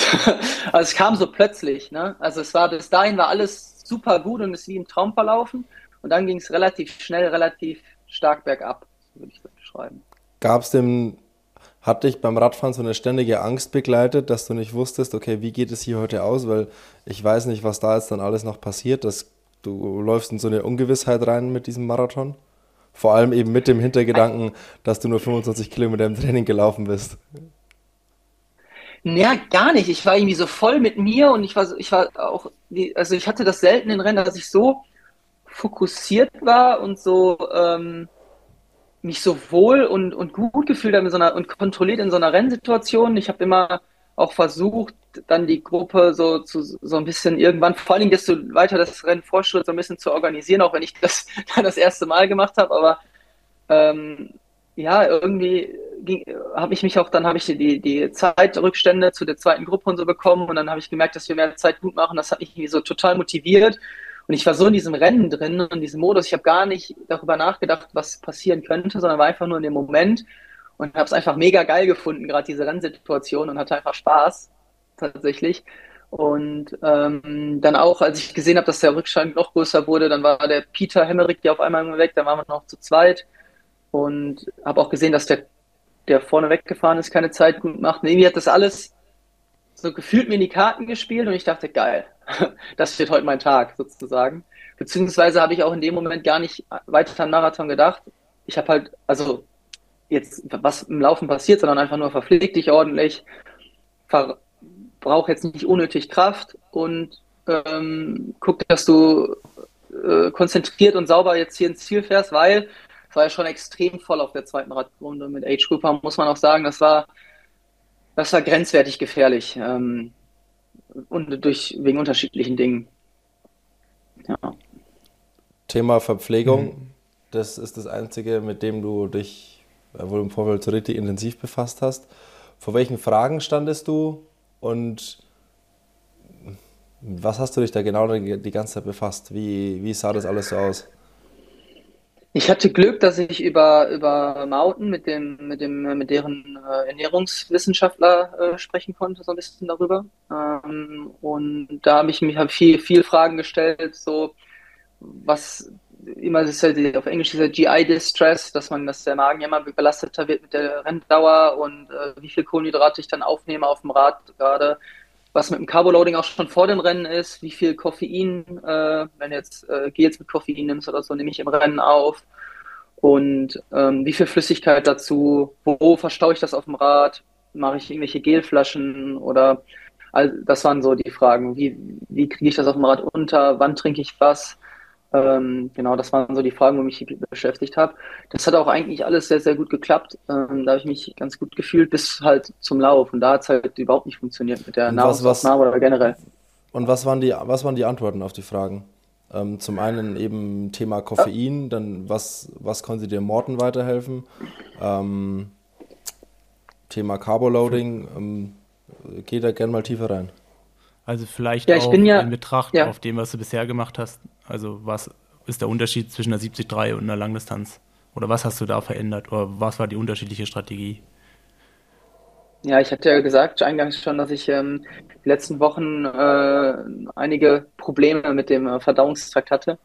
Und deswegen äh, musste ich da, mussten wir da eine defensivere Taktik als vielleicht normalerweise geplant wählen. Und deswegen habe ich auch mit denen gesprochen weil ähm, fing schon beim Carboloading an. Ich konnte, hätte jetzt nicht einfach so viel essen können, wie ich wollte. Das hat mein Magen oder hätte mein Magen nicht mitgemacht. Das heißt, da musste man so ein bisschen taktieren. Ich habe geguckt, dass ich immer noch so ein bisschen Gemüse esse, dass ich kleinere Portionen esse, dass ich immer ganz viel dazu trinke. Ich habe auch nur Wasser getrunken die letzten Wochen, weil ich das andere nicht vertragen habe. Viel Tee, so Kamillentee und sowas, ähm, um einfach das ganze System zu beruhigen und nicht zu übersäuern. Und das war schon so fast die größten Herausforderungen im Vorfeld, dass man dann bis zum Rennen hinkommt, ohne völlig zerfallen zu sein. Und dann habe ich im Rennen äh, gedacht, ich werde auf keinen Fall irgendwie versuchen, das Limit oben auszureizen und sagen, ich nehme 120, 100, wie viel 1000 Gramm die Stunde auf. Ähm, bin dann so auf 100, knapp über, um so um die 100 Gramm am Ende äh, rausgekommen. Habe halt auch geguckt, dass ich nicht, ähm, zum Beispiel so Gels, ich habe jetzt das halt von Mountain benutzt, äh, diese, die, das, ähm, das 320er, also dieses, dieser Glucose-Fructose-Mix und ähm, habe die auch nicht mehr verdünnt, also die haben ja eine Vorgabe, wie man das verdünnen soll und habe mich dann dafür entschieden, das nicht irgendwie höher zu konzentrieren, wie so eine Gelflasche quasi, sondern genau die Menge, die vorgegeben ist, um den Magen halt nicht noch mehr zu reizen. Das heißt, ich hatte relativ viele Flaschen auf dem Rad dabei und musste relativ wenig von außen zugreifen. Dadurch hast du natürlich auch viel am Rad, viel Gewicht aber das war mir dann wichtiger. Und dann, ähm, genau, das, das war eigentlich dann auf dem Rad, jetzt auch, weil ihr gesagt habt, Unterschied zu einem 73 gar kein großer Unterschied, weil äh, da habe ich die letzten Rennen in diesem Jahr auch eher defensiv gewählt und bin eher so an die 100 Gramm pro Stunde rangegangen. Und, oder 90 bis 100. Und ähm, ja, ob es jetzt letztlich vielleicht auch daran geht, vielleicht war es auch das noch zu viel. Ähm, auf dem Rad habe ich da keine Probleme gehabt, aber vielleicht war es beim Laufen dann, ich weiß es nicht. Und genau, fürs Laufen war dann äh, die Taktik äh, zu schauen, wie, wie sich der Magen anfühlt und dann eher so Richtung 60, also 60 Gramm, so drei Gels, zwei bis drei Gels pro Stunde äh, aufzunehmen, weil äh, da fällt mir das dann noch deutlich schwerer. Ähm, hat dann in der ersten Stunde auch so mittelgut geklappt. Ähm, und dann ging es ja auch echt rapide bergab und dann konnte ich gar nichts mehr aufnehmen. Also ähm, ja, da muss ich auf jeden Fall nochmal ran und äh, das, das lösen. Ich glaube, das ist auch eine der größten Herausforderungen beim Ironman. Für mich gefühlt vor dem Rennen und jetzt in der Rückschau auch immer noch. Also weiter trainieren. ich glaube, das ist halt dann doch auch etwas, was nur über Ausprobieren funktioniert. Ähm, und dann ist es halt einfach, selbst wenn man die gleiche Taktik und die gleiche Menge ähm, benutzt, über acht Stunden ist was anderes, über vier Stunden oder dreieinhalb Stunden. Da kann man sich dann halt einfach rüber retten. So ist dann halt irgendwann ja. der Punkt. Man reizt den Magen, den Verdauungstrakt dann noch viel, viel mehr. Ähm, und klar kriegt man natürlich dann auch in Stunde sieben, acht, ähm, kann man dann die Quittung dafür bekommen wo man sich vielleicht bei Stunde drei, dreieinhalb noch die halbe Stunde ins Ziel retten kann. Ja, und das ist halt, ähm, ich, wir hatten, ich hatte das, den, diesen Gedanken versucht wegzuschieben, aber ich wusste, dass es halt, dass es halt da ist und wenn du, wenn dein, wie du sagst, der ganze Vertrauenstag sowieso nicht so geil, also nicht, nicht so zu 100 Prozent, sage ich mal, fit ist, dann wird es natürlich, in einem, wie du sagst, dann kann es halt auch äh, in einem Ironman dann in Stunde 7, 8, wenn das System eher am Limit ist, dann ist es halt vielleicht schneller am Limit oder wer weiß, ist ja am Ende auch egal, weil äh, wichtig ist, was du dann am Ende im Ziel ablieferst. Aber das sind alles so Hausaufgaben und so, so, so Sachen, wo man, wo ich dann jetzt in Zukunft äh, nochmal mich genauer mit befassen möchte und auch einfach gucken muss jetzt, dass das ganze System sich wieder beruhigt. Und dann bin ich aber auch guter Dinge, dass ich das hinkriege, weil ähm, mit einer anderen äh, Grundvoraussetzung da reinzugehen, ähm, denke ich, dass das nochmal hilft. Und dann, äh, ja, werden wir sehen, wie, das, wie, wie sich das im nächsten Jahr äh, ausgeht. Also ich glaube, so von außen betrachtet, das größte Learning fand ich eigentlich, also wenn ich das so gesehen habe, im Endeffekt finde ich, du hast eigentlich erstmal alles richtig gemacht. Also wenn ich das, also ich habe es auch nur am Ticker verfolgt, das Rennen, ähm, aber vorne mitgeschwommen, Dreier-Kombo, glaube bis Kilometer 90. Dann fährt der Tor, Banden, Tor Matzen vorne raus.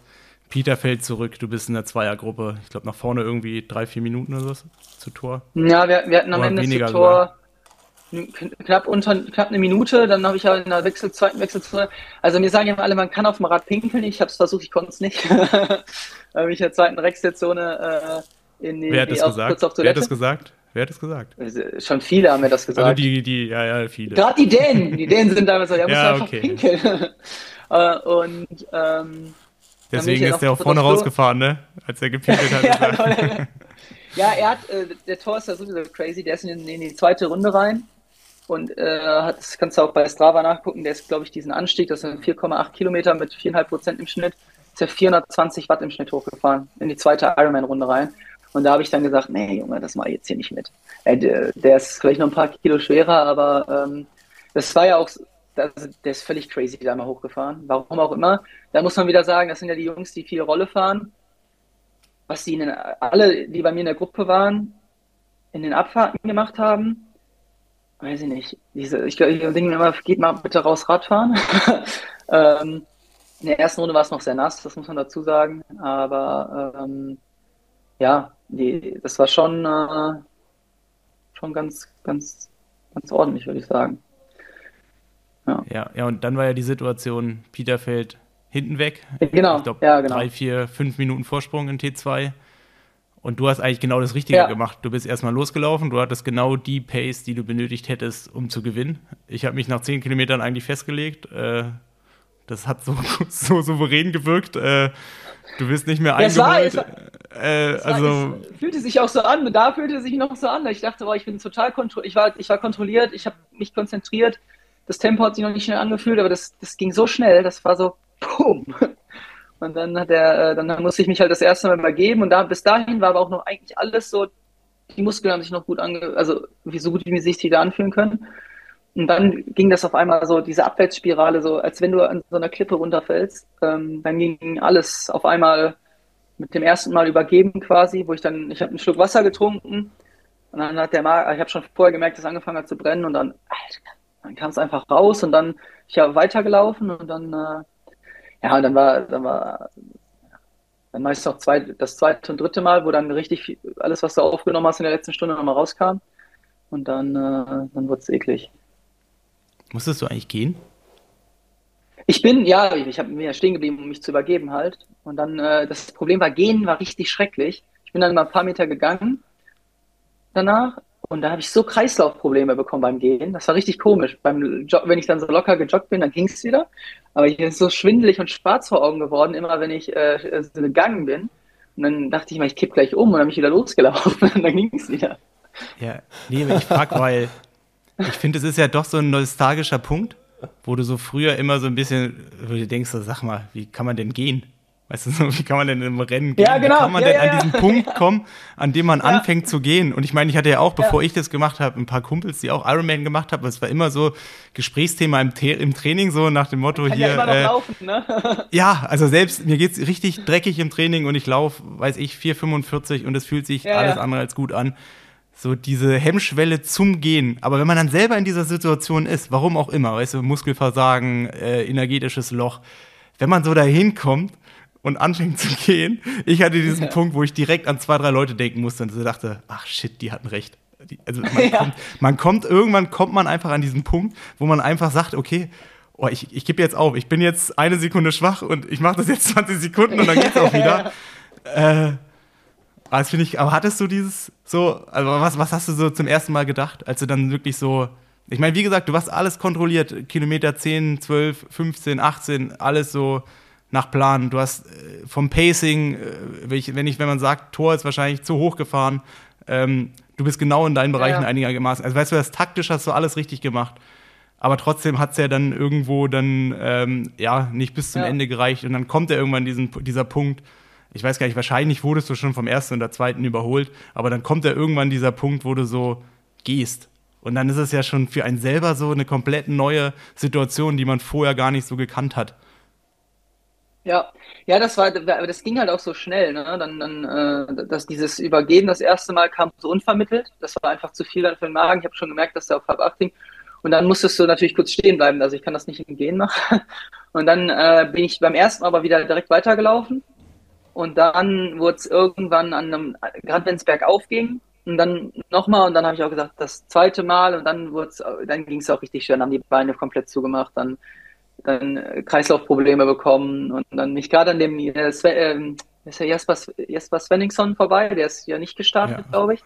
Der habe ich dann noch so angefeuert. Ich bin so, ja. fünf Meter okay. weitergelaufen und er guckt mich an und ich habe mich wieder übergeben. Und dann bin ich ein paar Meter halt gegangen. Und das war schon echt so, da habe ich gedacht, boah, nee, das äh, wird jetzt hier. Ich habe aber nie gedacht daran, das jetzt nicht ins Ziel zu bringen, sondern ich habe immer nur so gedacht, ich brauche mal kurz ein paar Minuten, um wieder klarzukommen. Also dieses, diese, dieser Gedanke, da, den habe ich gar nicht zugelassen, sozusagen, ich will jetzt hier nicht mehr oder raus. Und da bin ich, glaube ich, so insgesamt gut eingestellt gewesen. Aber mein Körper wollte das halt dann irgendwann nicht mehr. Und dann war auch, dann wurde es auch richtig schwer. Ne? Dann wurden die Beine so unglaublich eklig. Und ähm, dann hat das System auch komplett runtergefahren. Und dann hat er auch nicht dazu geholfen, dass ich dann, dann habe ich mich, nachdem ich mich so oft übergeben hatte, habe ich nochmal zwei Cola-Becher genommen. Das war auch eher ein Fehler, weil die kamen dann auch direkt wieder raus und dann bist du aber gerade wieder ins Laufen reingekommen und das war, dann war es ja nur noch so ein Überlebenskampf quasi, ne? Ja, es, ist ja so zwei, ja. es sind ja so zwei Phasen. Also weißt du so, wenn du so zum ersten damit anfängst, da ist ja so dein sportlicher Traum, der geht ja verloren. Weißt genau, du, wo du ja, denkst, okay, jetzt geht es nicht mehr ums Gewinnen, jetzt geht es darum, das durchzubringen. Und dann gibt es ja so, entweder gibt man dann auf, das ist die schlechte Phase, oder man sammelt sich ja nochmal und bringt es dann so gut wie möglich durch. Und dann hat man ja auch wieder so, so, so, ich sag mal, man wird wieder schneller in Anführungszeichen. Das sieht man bei dir auch ganz gut, also wenn die Zeiten im Ticker stimmen. Du hast so bei Kilometer 30 ungefähr, läufst du so mal zwei Kilometer sechs Minuten und dann fängst du dich einigermaßen und bringst es dann noch so durch, wo man so, ja. das sind so zehn Minuten, wo man sich selber wieder wie so ein, wie so ein Reset verpasst. Also wo man so, mhm. okay, das alte Ziel ist abgehakt, jetzt habe ich ein neues Ziel, ich muss mich hier erstmal sammeln, ich muss mal fünf Minuten durch, äh, kurz mal chillen und dann geht es auch wieder weiter.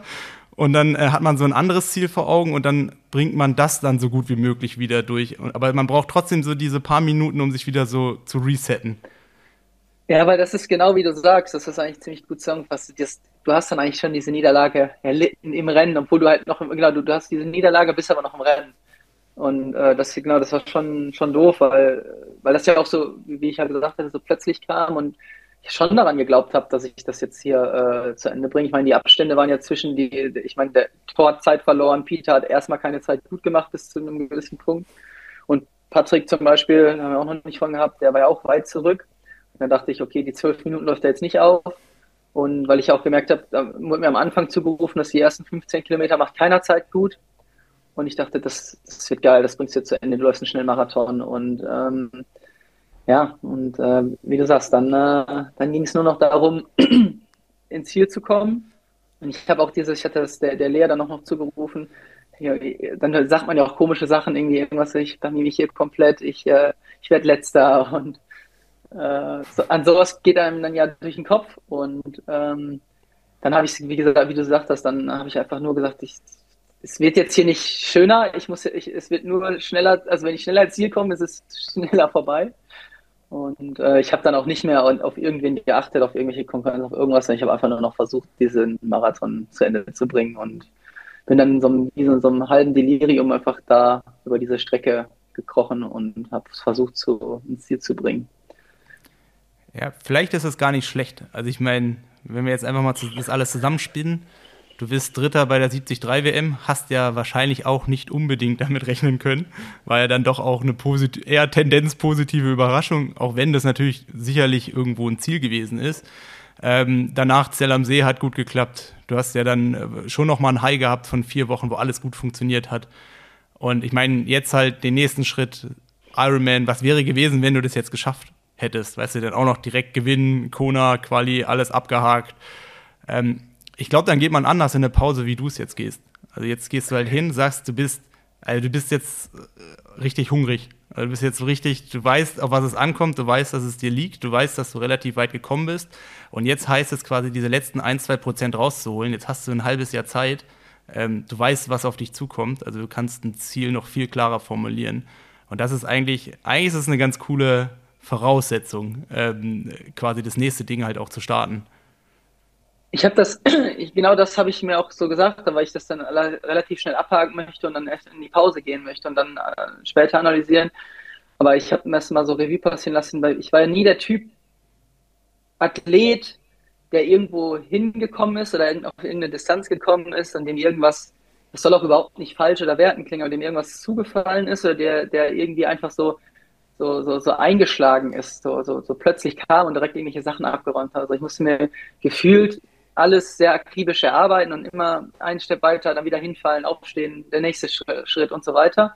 Und so habe ich das dann auch direkt eigentlich versucht, mir so einzureden im Ziel, dass das jetzt, dass ich jetzt viel gelernt habe, dass ich, wie du sagst, sehr, sehr hungrig bin, das besser zu machen und ähm, das sagt man ja immer so schön, aber es ist ja tatsächlich so. Aus Niederlagen lernt man ja immer am meisten. Wenn man gewinnt, dann hinterfragt man sich nicht oder dann, oder dann überlegt man nicht so viel, was, äh, was man hätte besser machen können. Und deswegen, äh, wer weiß, wofür es gut war dann am Ende. Ne? Also mein Sohn würde mir jetzt sagen, ähm, Papa, wie am Arbeiterhände. genau. Scheiße. Weißt du, wir brauchen Creme. wir brauchen Creme gegen die Arbeiterhände. Ja, aber das, ja. Ist, das ist ja genau ähm, das, was man braucht. Also dieses sich ja. neu zu sortieren, neu wieder anzufangen. Und dann ist es halt, ich kann das alles unterschreiben, ich habe es ja auch genauso erlebt, dann ist es halt wirklich auch ein guter Punkt. Und du hast ja jetzt wirklich keinen Grund, irgendwie Trübsal zu blasen, sondern eigentlich ganz im Gegenteil, das Positive rausnehmen. Und ähm, dann, dann, dann, dann bin ich eigentlich optimistisch, dass was auch immer du dir vornimmst nächstes Jahr, dass das besser wird oder nicht besser wird, aber länger besser wird. Also länger, das länger andauert. Ja, ja, ich, ich, ich versuche das, ich sage mir das immer so wie so ein Puzzle, ne, das du zusammensetzen musst und ähm, dann, dann fügst du da immer mehr hinzu und äh, dafür äh, hat ja schon viel sehr, sehr, sehr gut funktioniert einfach. Ähm, und das versuche ich jetzt rauszuziehen äh, aus dem Rennen. Und ähm, genau. Und irgendwie ist es ja auch so, man hat ja, das war auch jetzt so vom Gefühl her, du hast ja diesen, die, den Ironman, du hast die 73-Distanz und wie du auch schon gesagt hast, das sind ja schon zwei sehr unterschiedliche Dinge. Und man hat jetzt, gefühlt habe ich jetzt irgendwie so beides. Und bei dem einen habe ich schon mehr Puzzleteile zusammengesetzt, bei dem anderen noch weniger. Und jetzt kann man irgendwie so, ja, das ist, ich, also ich freue mich auf jeden Fall aufs nächste Jahr und äh, auch oder auf die nächsten Jahre und ähm, sehe da viele Herausforderungen und Challenges auf mich zukommen und habe hab auf jeden Fall mega Bock drauf. Das heißt, wir sehen dich nächstes Jahr auf jeden Fall wieder auf einer Langdistanz. Ja, ich habe jetzt noch nicht mit meinem Trainer darüber gesprochen, was wir oder wie wir das planen, aber ich bin mir relativ sicher, dass ich äh, auf jeden Fall äh, nächstes Jahr wieder eine Langdistanz machen werde. Wie viele, weiß ich natürlich noch nicht. Natürlich schwebt der Traum Kona in meinem Kopf, ähm, aber ich möchte auf jeden Fall auch ähm, so schnell, sage ich mal, es geht, äh, gerne in Rot starten. Das ist ja auch immer ein, äh, ein Traum von mir gewesen. Und da muss man mal schauen, wie das jetzt alles so in, in den Kalender passt, weil ähm, ich kann euch das vielleicht mal in ein, zwei Wochen sagen, wie, wie lange man braucht, um sich von so einer Langdistanz zu erholen. Das kann ich noch nicht sagen. Ähm, ja, aber ähm, ja. Ja, das wird besser. Was hast du? Die erste ist die schlimmste. Ja. Aber ja. Ähm, würdest, du, würdest du schon so weit gehen, zu sagen, nächstes Jahr ist Ironman der Fokus? Ich meine, ich weiß ja gar nicht, äh, Taupo wirst du wahrscheinlich qualifiziert sein. Ich habe jetzt kein genaues Datum im Kopf, wenn das so ist, wie es vor ein paar Jahren. 14. Ja, Dezember. Ich, ja, darauf wollte ich hinaus. Also ist ja dann doch sehr, sehr, sehr, sehr spät. Also du könntest hm. theoretisch ja. Was, die, die, die, die 73 WM ist am 14. Dezember. Yes. Ui. Ja, wir müssen ja erstmal warten, bis es Neuseeland äh, Sommer ist. Ja. ja, ja, das ist halt schon heftig spät, da muss man echt überlegen. Ähm, ich würde auf, ich, ich weiß nicht, wo der wo den Fokus drauf legen, da müssen wir echt nochmal drüber reden. Das ist jetzt, ich, ich, das Coole ist ja auch irgendwie, dass man jetzt die Option hat. Ähm, es gibt ja auch noch dann die PTO-Serie, PTO-Rennen, da muss man schauen, ob man da reinkommt. Das finde ich auch nach wie vor interessant. Ähm, ich werde aber auf jeden Fall ähm, auch auf die Langdistanz schauen und schauen, welche Rennen ich da machen werde. Ich denke, viele Athleten zeigen, dass man beides machen kann. Und ähm, ja, werde ich mal sehen, wie sich das in der Saison am besten einpflicht. Gerade mit so einer späten 73 WM haben wir natürlich auch irgendwie viele Möglichkeiten. Ähm, und kann da ganz entspannt an die Saison rangehen und sich dann, dann einen schönen Plan machen, ähm, denke ich. Das war das doch eigentlich. Also, also, mach du, Simon? Nee, mach du. Also jetzt. Äh, ähm, also mal anders formuliert, ähm, ich meine, wir haben jetzt, jetzt schon viel ähm, mitbekommen, was für Learnings man nimmt, wie du weiter das alles angehst. Aber gehen wir mal komplett vor das Rennen. Ähm, kann man eigentlich sagen, also das ist schon wieder so ein, ich entdecke Triathlon nochmal neu, also dass diese Aufregung nochmal viel krasser war wie vorher.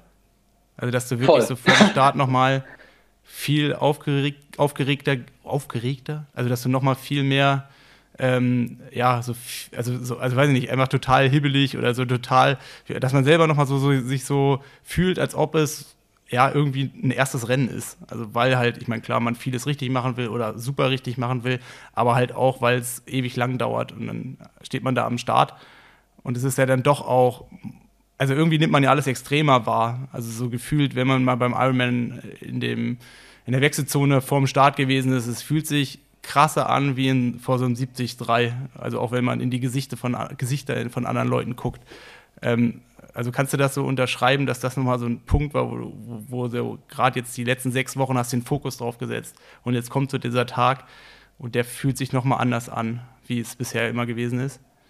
Bei, bei mir war das ein bisschen anders. Bei mir war das so gerade so die Zeit mit der Entscheidung, das Rennen da zu machen und dann dieses Paket vor mir zu sehen, quasi, was alles gemacht werden muss, oder was ich, also, dass der Ironman dann kommt und ich dann so, oh scheiße, ich muss, ich mache das jetzt wirklich. Und dann erstmal so dieses, du siehst diese Herausforderung vor dir und dann, da war ich quasi gefühlt am, am, am nervösesten und am unruhigsten und dann, desto mehr man abarbeitet an Sachen und desto mehr Sachen also abgehakt sind, ist bei mir sogar so Reiseplanung und, so, und sowas alles und wie du was machst und dir die Sachen organisierst, dein Fahrrad fertig machst, also dass du zum Beispiel allein solche Sachen, der zweite Flaschenhalter, wie mache ich das? Und desto mehr ich abgehakt habe, desto und desto mehr ich gesprochen habe, wie wir was machen im Rennen, desto ruhiger wurde ich erstmal bis zum Rennen. Und ähm, ganz komisch war, dann in den Tagen vorher fährt man wieder hoch, äh, wenn man hinreist und so weiter.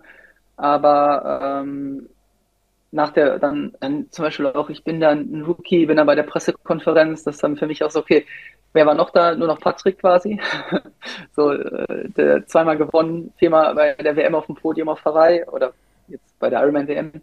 Und äh, was soll ich jetzt hier sagen? Das war dann schon nochmal, wo ich so total nervös wurde. Aber ganz komisch war, als ich dann morgens aufgestanden bin, vorm Start, war ich irgendwie relativ klar. Und wie gesagt, das hat sich durch den Tag ja auch so durchgezogen. Ich war relativ ruhig, ich war gar nicht so, so nervös vor der Challenge, ich war sehr konzentriert, ich bin zum Start, das, dann war es eigentlich für mich gefühlt eher so wie immer. Ich bin, habe mein Fahrrad fertig gemacht, alles wie auch bei jedem 73, bin äh, eingelaufen, ich bin mich nicht eingeschwommen. Ähm, zwar teilweise sogar. Ich bin, ja, ich habe mich eingelaufen. Macht man das nicht? ich bin mich ähm, immer eingeschwommen. Also, ich habe das Schwimmen ja, immer zum Warmmachen genutzt. Ja, und dann, und dann, dann war es so, ich dachte mir auch, war mir, da war ich eigentlich dann recht selbstbewusst, würde ich sagen, kurz vorm Start und habe das dann einfach, äh, hab gesagt, ich mache das jetzt ja einfach und habe so, eine, so eine gewisse innere Ruhe einfach gehabt. Das war ganz komisch. Äh, also eher würde ich sagen, die Phase bis zum, bis zum Renn, bis zu der Stunde vorm Start, die war intensiver als dann wie ich das, dann war ich so bei mir und habe das dann echt irgendwie ganz, dann hat das echt Bock gemacht, auch alles so. Weil oft sagt man ja so die Stunde vorm Start, man will, dass es endlich losgeht und das kenne ich, das habe ich ja auch schon tausendmal gehabt, aber da war das irgendwie, ja, kann ich euch jetzt auch nicht erklären, wo das herkam. Aus dem Inneren kam das. ja, ja, wahrscheinlich. Nee, aber ähm, die, die, Atmosphäre war natürlich schon cool irgendwie. Wir mussten auch den Start noch zehn Minuten verschieben, weil die dann festgestellt haben, dass es einfach noch zu dunkel war. Man hat halt noch nichts gesehen, wo, die, wo wir eigentlich starten sollten. Und ähm, ja, dann ins Wasser und dann geht es ja erstmal los, bei jedem anderen Rennen auch.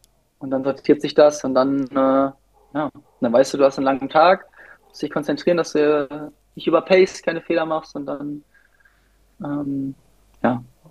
Gab es eigentlich Absprachen? Also ich meine, jetzt vorne die Gruppe war ja auch, der Josh ist ja auch einer von denen gewesen, mit denen du in Latisch gefahren bist. Ähm, ja, also mit Joshua hatte ich mich nicht äh, abgesprochen. Ähm, mit Peter so ein bisschen und Patrick hatte vorher mit allen, glaube ich, gesprochen, dass mit vorne eine Gruppe geht. Nein, der hat sich mit allen ja, abgesprochen. ja, aber, ja, aber mit so ein paar, er hat halt gedacht, dass, also so, so meiner Wahrnehmung nach war es so ein bisschen, dass der dachte, dass der Clement vorne ist, dass der vorne ist, oder Peter vorne ist.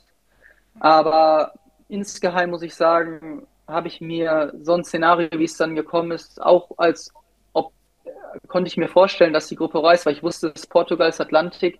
Wenn wir rausschwimmen, kann es wellig werden. Und dann ist es nicht mehr so einfach, Füße zu halten. Und ähm, ich weiß ja auch, wer wie schnell ungefähr schwimmt. Und äh, ich glaube, dann reißt so ein Band schneller mal ab, dass die, äh, als in so einem seichten Gewässer. Und ähm, dann haben wir ja so anderthalb Minuten, glaube ich, auf die Gruppe dahinter rausgeschwommen. Und dann war es natürlich ein ganz anderes Szenario. Und dann wurde alles über den Haufen geworfen, was vorher irgendwie in Absprachen gab. Äh, was krass war, war halt, dass der Peter und der Thor, die sind ja bei Kilometer 20 oder so oder 30 aufgefahren. Und wir sind wirklich hart angefahren. ich weiß nicht, was die da abgefeuert haben, dass die so schnell das Lochzug gefahren haben. Aber ähm, das war, das war, das war richtig krass. Ja, es sind halt auch zwei Leute, die nicht unbedingt dafür bekannt sind, dass sie Gefangener machen, ne? Also, nee. also ich meine, Peter ist, ist, ja der absolute Hop- oder Top-Kandidat, aber der hat natürlich ja. auch wieder einmal mehr bewiesen. Also ich meine, ich habe es ja schon häufiger gesagt, ich bin absoluter Fan, weil ich, ich kann mir das einfach nicht vorstellen. Der, weißt du, der fährt das Loch zu, dann verliert er fünf Minuten und schlussendlich gewinnt der relativ souverän, wo man sich eigentlich fragt, äh, der ist ja schon zweimal geschlagen worden und ist dann trotzdem irgendwie der Beste. Ähm, und ja, ich meine, der Tor, äh, ja, der, der hat meistens, meistens geht bei dem halt irgendwie relativ vorprogrammiert der Ofen aus, wenn man es mal so sagen darf. Ja, ich hatte mich gewundert, der ist da in den zweiten Berg reingestochert, wo ich dachte, Alter, was macht der hier? Ist dann ja auch relativ schnell nach 40 äh, Sekunden aus rausgefahren. Ich weiß nicht, ob der Abstand zwischendrin hatte ich dann keine Zwischenzeit, ob der größer geworden ist. Und dann sehe ich den, dann sind wir zweimal so Stiche wieder ins Landesinnere, so Wendepunkte gefahren. Ich habe gesehen, das sind jetzt hier 40, 50 Sekunden nur. Äh, da hat er dann quasi fast keine Zeit mehr gut gemacht, dann, nachdem er in den Bergen rausgefahren ist. Und dann ähm, habe ich so gedacht, habe ich mich so selber gepusht, damit vielleicht kriegen wir den nochmal. Das war nochmal so eine Motivation. Und natürlich dann noch gesehen, dass die Gruppe mit Patrick hinten äh, dann nochmal deutlich Boden verliert. Das hat mich dann motiviert, auch weiter aufs Gas zu drücken. Und da ist in dem Zuge ist auch Peter dann, wie du gesagt hast, abgefallen, obwohl der am Anfang sehr, sehr viel Druck gemacht hat. Bei ihm ist ja auch immer so ein, das, äh, fühlt, ich finde manchmal so das Gefühl, dass er ein bisschen chaotisch raced. Aber ähm, der sieht dann ja auch beim Laufen aus von Kilometer 1 an, als ob der äh, stehen K.O. ist, aber er läuft halt auch schnell. Ja, ja. allgemein, P ja. Peter Hemerick, Peter Hemerick immer zwischen ähm, Genie und Wahnsinn liegt ein Wimpernschlag. Ja, die ist ja auf jeden absolut. Fall deutlich mehr Genie als Wahnsinn. Ja, das, das, das, das Dieses Jahr war brutal. Ja. Dieses Jahr, ich weiß ja, ich habe ihn auch in, Ta in, Tallinn erlebt, da war der so stark, ähm, das hat richtig, richtig, richtig starkes Jahr hingelegt. Ich meine, man muss sich nur mal die Erfolge angucken. Dafür habe ich, hab, hab ich das Gefühl, ist er gar nicht so sehr auf dem, so ich sage mal in der Triathlon-Szene, auf dem, im, im, Bilde jetzt gewesen. Ähm, er hat ja schon einige, einige Dinge abgerissen dieses Jahr. Ja, aber abgefahrener ja. Typ einfach mit seinem, mit seinem Container, den er, den er im Garten stehen hat und dann da irgendwie alles in der Glasbox zu Hause im Garten macht und äh, ja, einfach wilder Typ, den ich irgendwie gut finde. Ich, ich finde eine geile Story von ihm ist einfach, so vor Tallinn, also vor der 73-Europameisterschaft, ich habe ein oder zwei Tage vorher waren wir im, im, Schwimmbad und da war noch so Rutschen, so ein Rutschenpark dran. Und äh, wir machen alle so, alle Athleten machen so ihr Rennvorbereitungsprogramm, sind nervös äh, und so weiter. Und Peter, die ganze Stunde, anderthalb Stunden, wo ich da war, ist Peter mit seinem Sohn gerutscht. Er ist 20 Mal bestimmt diese Rutschenturm hochgelaufen und einfach so gerutscht. So, also das waren relativ viele Stufen und er ist die ganze Zeit da rumgerannt mit seinem Sohn und ist gerutscht. Das fand ich einfach so erfrischend und so. So, ich fand das total cool. Also mich hat das tief beeindruckt, dass er so eine, so eine Gelassenheit da mitbringt und einfach das so macht und ähm, so cool. Und am nächsten Tag so dominant dieses Rennen gewinnt, äh, dass es bis heute so sehr, sehr, hat mich sehr, sehr tief beeindruckt. Ähm, so der ganze Umgang damit ähm, finde ich dann auch irgendwie absolute, so, so, für mich ist das so, so eine, so eine Vorbild, so, so, ein Vorbild irgendwie schon so in gewissen Punkten, was so diese, dieser Umgang mit dem Ganzen angeht. Also gefühlt wirkt der einfach total locker immer. Ob das ja, immer so war, weiß ich nicht, aber so wie ich ihn dieses Jahr erlebt habe, war das auf jeden Fall. Da wird man selbst als verheirateter Mann eifersüchtig.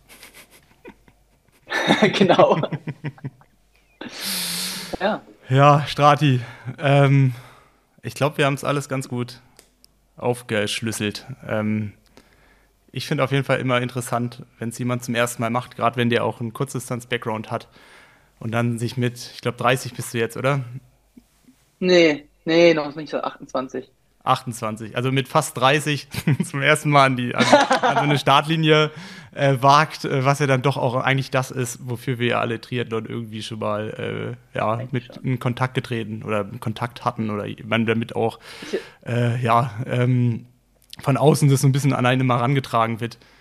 Von daher, ja, vielen Dank. Ich glaube, äh, ja. du kannst stolz auf dein Rennen sein, du kannst stolz auf, dein, auf deine ganze Taktik sein, auf deine Saison. Und ich glaube, Simon und ich, wir freuen uns schon ähm, zu sehen, was da nächstes Jahr noch alles passiert. Und ich hoffe, du ziehst ja die richtigen Schlüsse, die richtigen, ähm, ja, du gehst an die richtigen Probleme an und dann kann das richtig gut werden. Und wenn nicht, okay. dann bleibst du halt äh, Dritter bei den Weltmeisterschaften. Da 73 auch nächstes Jahr ist ja jetzt auch nicht die allerschlechteste Alternative. ich, ich wollte noch sagen, ich habe jetzt, äh, jetzt habe ich einen Ironman gemacht. Jetzt, ähm, jetzt habe ich den Ritterschlag bekommen. Jetzt äh, folgt mir Lothar Leder auf Instagram. Geht das so? Geht das so schnell? Also muss man nur finishen. Ich, ich, also quasi, also, am Samstagabend hat er gedacht, ah, der Strati, okay, jetzt äh, hat er sich verdient. Ja, jetzt, ich, das, ich, ich denke, das ist, für, für, mich hat es sich so angefühlt. ähm, nee, ähm, das, ja, das mache ich mit Fred immer Scherze drüber. Äh, jetzt, äh, ich äh, hat er mir jetzt schon, glaube ich, dreimal geschrieben, ich bin jetzt richtiger Triathlet. er, er, noch nicht. Ja. noch, also da hast du vollkommen recht. Also hast du nicht nur ein bisschen recht, da hast du vollkommen recht. Kann ich ja, dir ist, er, ist er ja. Ist, ist, ist, am, ist am ja. Ende ja so. am, am Ende, Ende so. jetzt, jetzt kann ich das ja sagen. Vorher hätte ich das geleugnet, jetzt äh, seit, seit Samstagabend darf ich das sagen. Nee. So, ihr, ihr beiden richtigen Triathleten, wir machen einen Punkt. Jan, Komm. vielen Dank für deine Zeit. Danke. Gute Erholung, werd schnell wieder geschmeidig und genießt die Offseason. Danke wir euch. Wir sehen uns. Bis dann. Ciao. Ciao. Tschüss.